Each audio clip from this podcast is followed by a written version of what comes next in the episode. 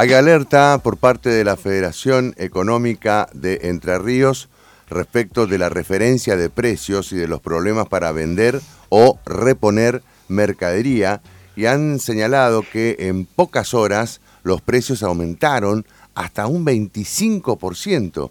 Eh, Silvio Farad es el titular, el presidente de la Federación Económica de Entre Ríos.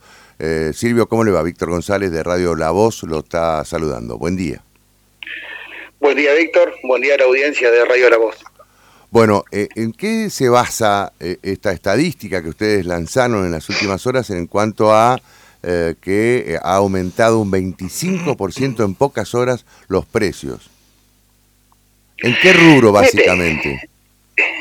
Bien, en general estos, porque acá hay que ir más allá, digamos, de los aumentos que no sabemos concretamente si están fundamentados o no, eh, lo que pasa es que la incertidumbre, que es la palabra que hoy reina en el vocabulario colectivo de un país, eh, es lo que está dominando el mercado, ¿no? Así que lamentablemente estamos en medio de una situación que no es cómoda para el comercio, que no es cómoda para el público, que no es cómoda para ninguno de nosotros. ¿Ustedes este, han observado que hay comercios, por ejemplo, que sacaron los precios de lista y que este, les resulta complicado incluso reponer mercadería?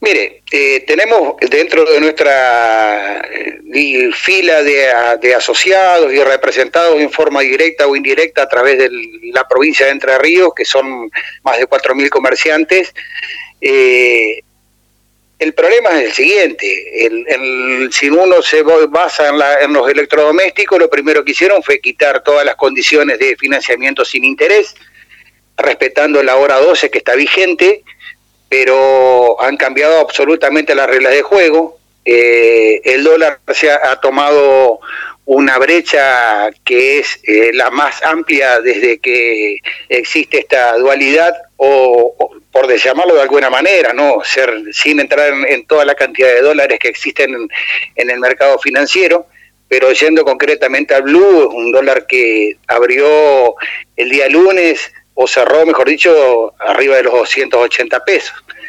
Es decir, que también hace que eso genere un marco de incertidumbre, como le decía anteriormente.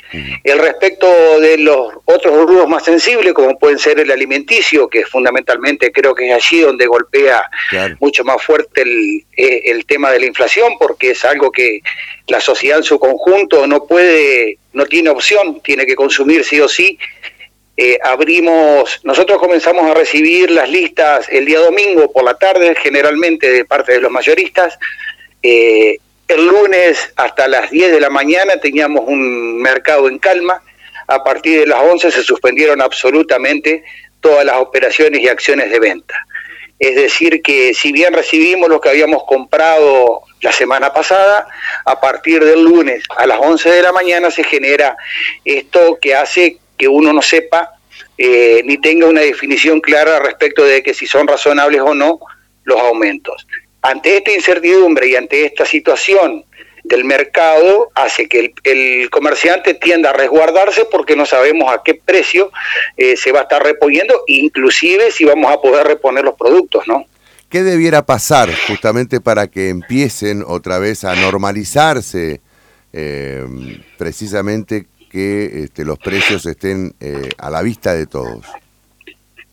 Mire, nosotros estamos a la espera realmente de que haya un anuncio concreto de un plan económico, eh, porque lo que hay que generar acá son eh, es confianza básicamente. La confianza creo que es la base de cualquier tipo de, de acción en la vida, no únicamente en el comercio, sino en cualquier acción de la vida de cada uno de nosotros, es este diálogo que estamos manteniendo usted y yo tiene que tener un marco de confianza.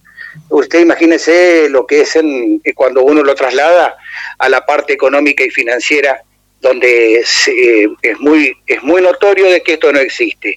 Y también la falta de previsibilidad que hay en muchísimas este, acciones y señales que debe dar en este caso el gobierno nacional para generar eh, reglas de cuero eh, de juego claras y así comenzar a tener, un, digamos, precios de referencia y demás, que es lo que hemos perdido últimamente en, nuestro país, ¿no? No hay una referencia, uno no sabe si lo que paga es caro o es barato, no sabe si está vendiendo y, a través de la venta generando una rentabilidad. Le digo que estamos en un marco y en un, en un momento muy complejo, no únicamente el sector comercial, creo que la sociedad en general eh, está alcanzada por este tipo de acciones y situaciones.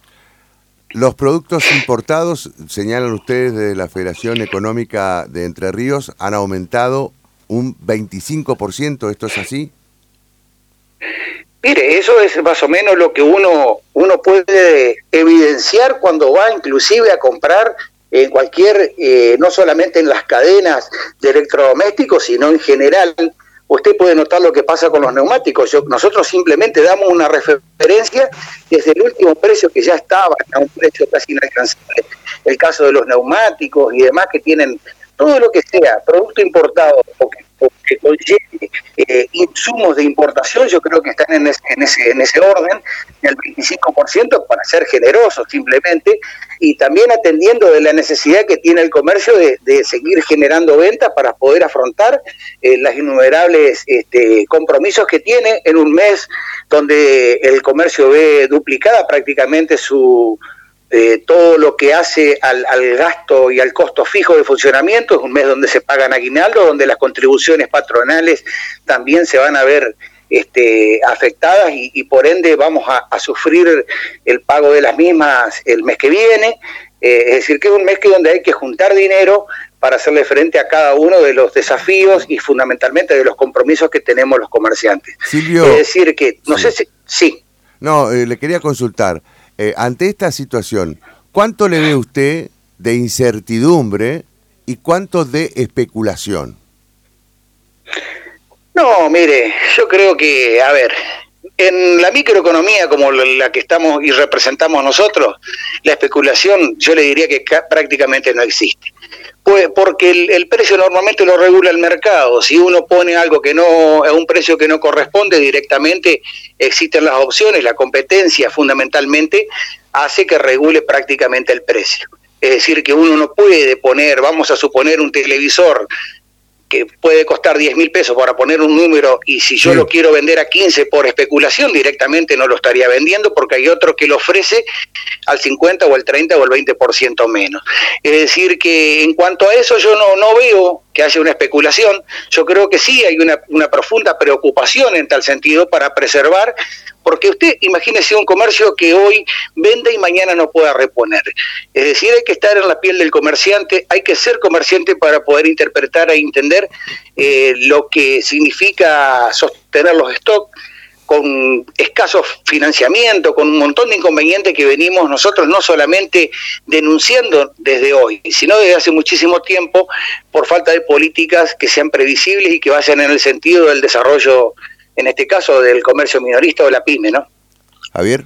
¿Qué tal, Silvio? Un gusto, buen día. Eh, no sé si le da eh, entidad a algunos comentarios de funcionarios del Gobierno Nacional, incluso a la misma portavoz, de que hay en esa hipótesis eh, grandes empresas, grandes grupos que están trabajando en desestabilizar al gobierno, moviendo el precio del dólar y esto que le preguntaba a Víctor con el tema de los precios que hay en la cadena de comercialización. Usted que integra CAME también, además, usted es un referente importante a nivel nacional por Entre Ríos. ¿Usted cree que se está dando ese marco de que hay una especie de golpe por parte de algunos sectores económicos en la Argentina?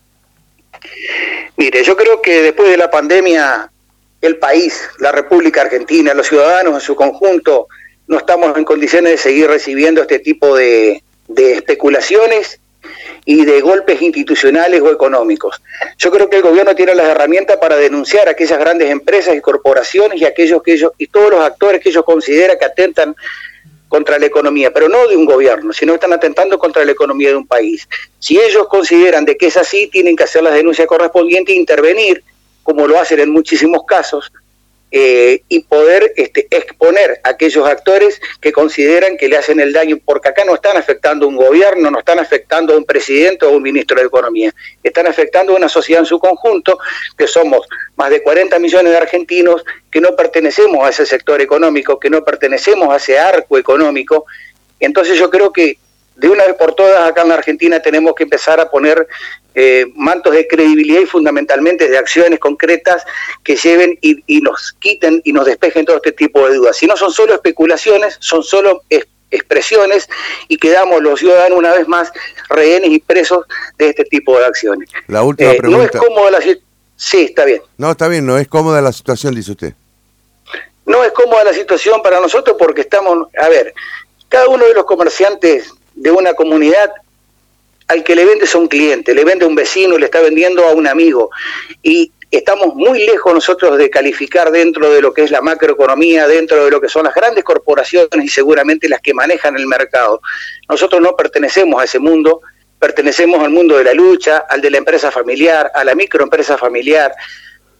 Pertenecemos a, ese tipo de, de, digamos, de, a ese segmento de la economía de un país. La última pregunta que le hago, Silvio, eh, de confirmarse esta tendencia que ustedes este, están eh, advirtiendo que eh, algunos productos llegarían, llegarían al 25% de aumento en los últimos días y otros entre el 10 y el 15%. ¿Se arriesga a estimar qué inflación vamos a tener en los próximos meses?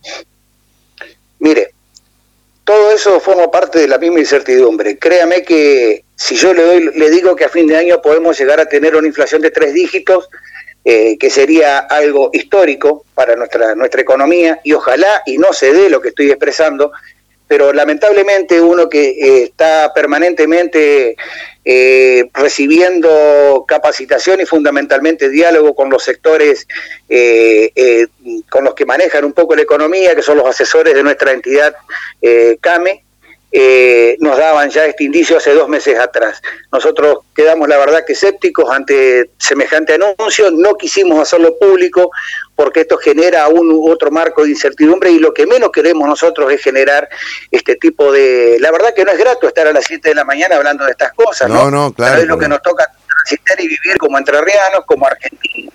Y lamentablemente yo creo que acá eh, hay que va a necesitar de muchísimo sentido común, va a necesitar de muchísima acción de un gobierno que va a tener que abrir las puertas a, todo el arco político de la República Argentina y convocarnos a cada uno de los actores para que podamos entre todos salir adelante de esta difícil situación.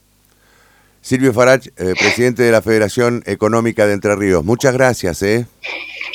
No, al contrario, Víctor, Javier, un gusto y a disposición cuando ustedes consideren que podemos serles útil a la información, básicamente. Por supuesto que lo vamos a seguir molestando. ¿eh? Muchas gracias. No, al contrario.